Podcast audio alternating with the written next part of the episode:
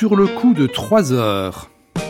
L'heure de notre petit feuilleton semi-badin sur les légendes à propos des œuvres ultimes des maîtres de l'art musical. Et après les mystères pénétrables du Requiem inachevé de Mozart et l'insaisissable et fuligineuse huitième symphonie de Sibelius, deuxième épisode, l'enquête se poursuit et nous conduit encore au bord d'un lac, non en Finlande, mais dans les Dolomites, montagne d'une beauté saisissante et musicale s'il en est.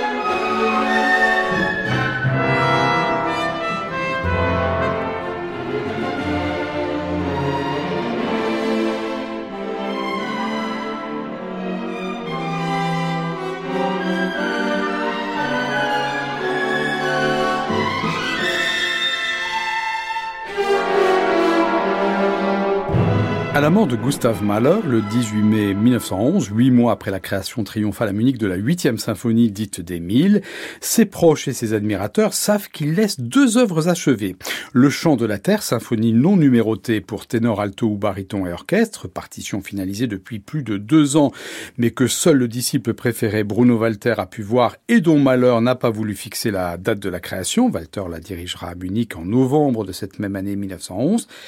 Et une symphonie purement orchestrale, neuvième symphonie assumée, dont la partition est prête pour l'édition et elle sera créée par Bruno Walter en juin 1912 à Vienne. Les rumeurs se répandent sur l'existence d'une autre œuvre symphonique à laquelle Mahler aurait travaillé à l'été 1910 et tout se lit et s'entend sur l'état d'inachèvement de cette ultime composition. Le bruit court que Mahler aurait exigé que l'on détruisit toutes les esquisses de cette dixième symphonie présumée et Alma Mahler, veuve et universel du compositeur, n'est pas pour rien dans la divulgation de ces vraies fausses informations.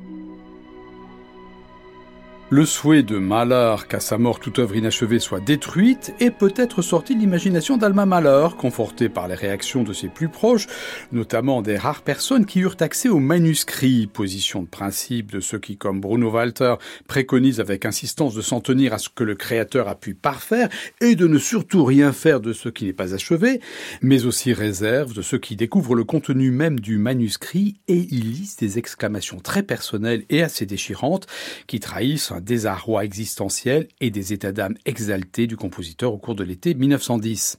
L'été 1910 est en effet aussi celui d'une profonde crise au sein d'un couple déjà ébranlé par la mort de leur fille aînée en 1907 et par de multiples drames et difficultés privées et publiques, ainsi que par la frustration de plus en plus insupportable d'Alma d'avoir abandonné toutes ses propres aspirations artistiques pour être épouse, mère de famille, au service d'un artiste au firmament de son art de compositeur et d'interprète, autocrate qu'elle vénère et déteste à la fois.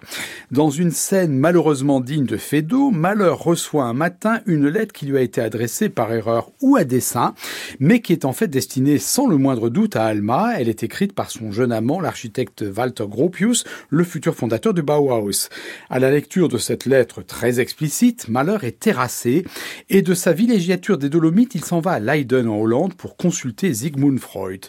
Ils ont une longue conversation, promenade de 4 heures, dont ils ne retiennent pas du tout la même chose l'un et l'autre, mais dont Malheur revient à la fois joyeux, mais dévoré par le remords, ayant recouvré sa capacité d'aimer passionnément et d'admirer Alma,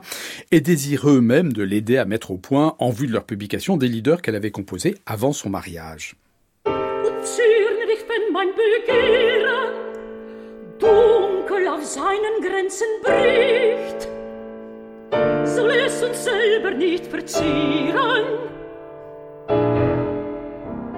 Muss es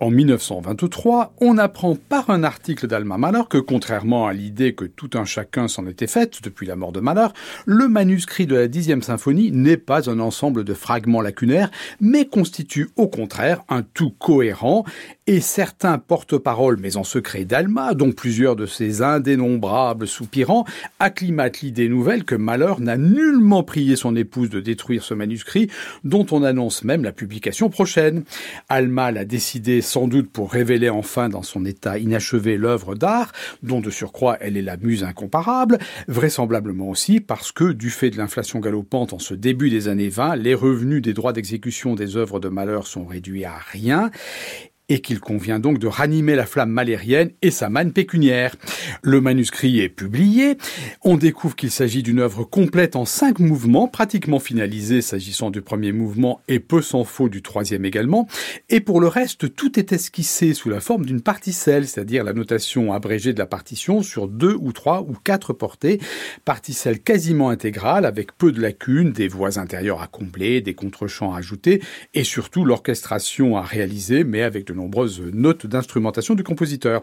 La presse s'emballe alors sur la perspective de la création rapide des deux mouvements achevés, création qui sera retardée en raison des exigences d'Alma en matière de droit d'auteur, mais aussi parce que Bruno Walter, qui a pris ombrage des revirements d'Alma, refuse de diriger cette première audition,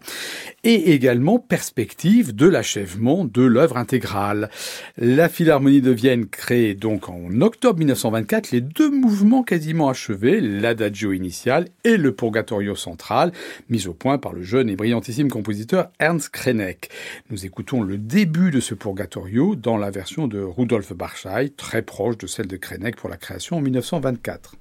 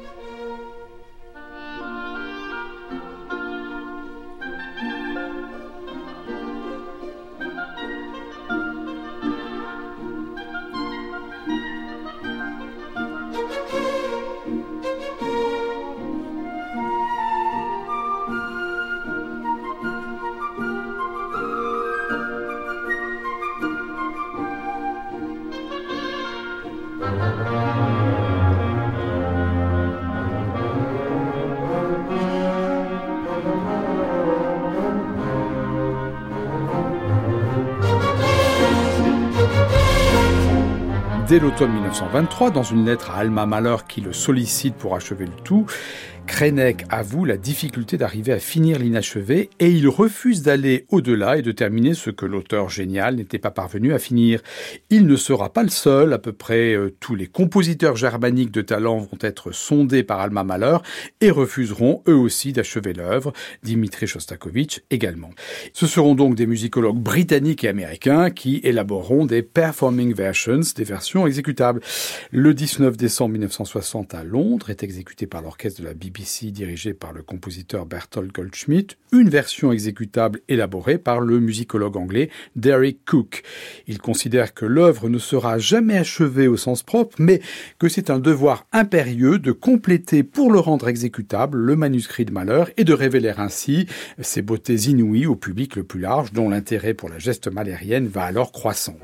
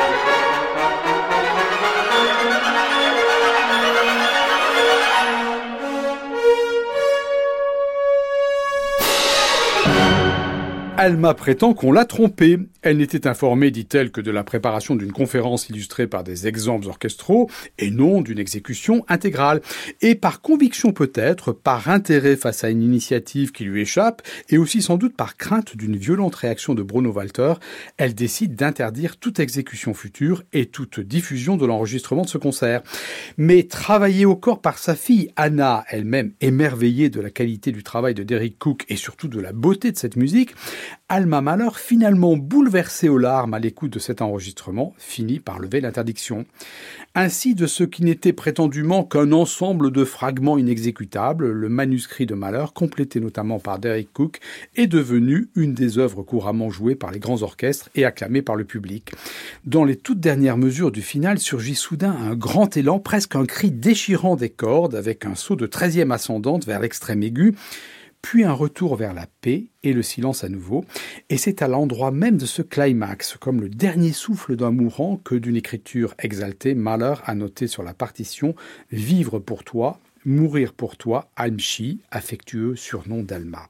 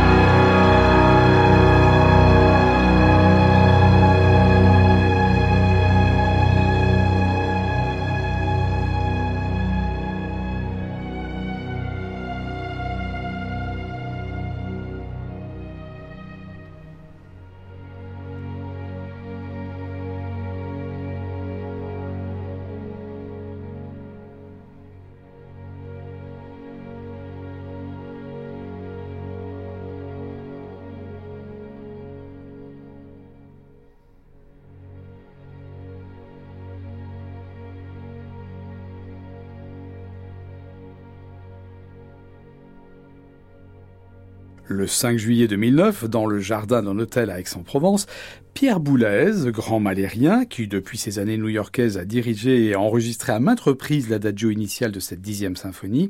accepte de répondre à une question simple. Pourquoi pas la symphonie entière dans une des performing versions? Réponse d'abord par une question. Vous savez ce qu'en disait Bruno Walter et ce qu'il a écrit à Alma Mahler Et puis, avec un léger sourire, vous savez, je n'aimerais pas pour ma part que qui que ce soit termine ce que je n'aurais pas achevé.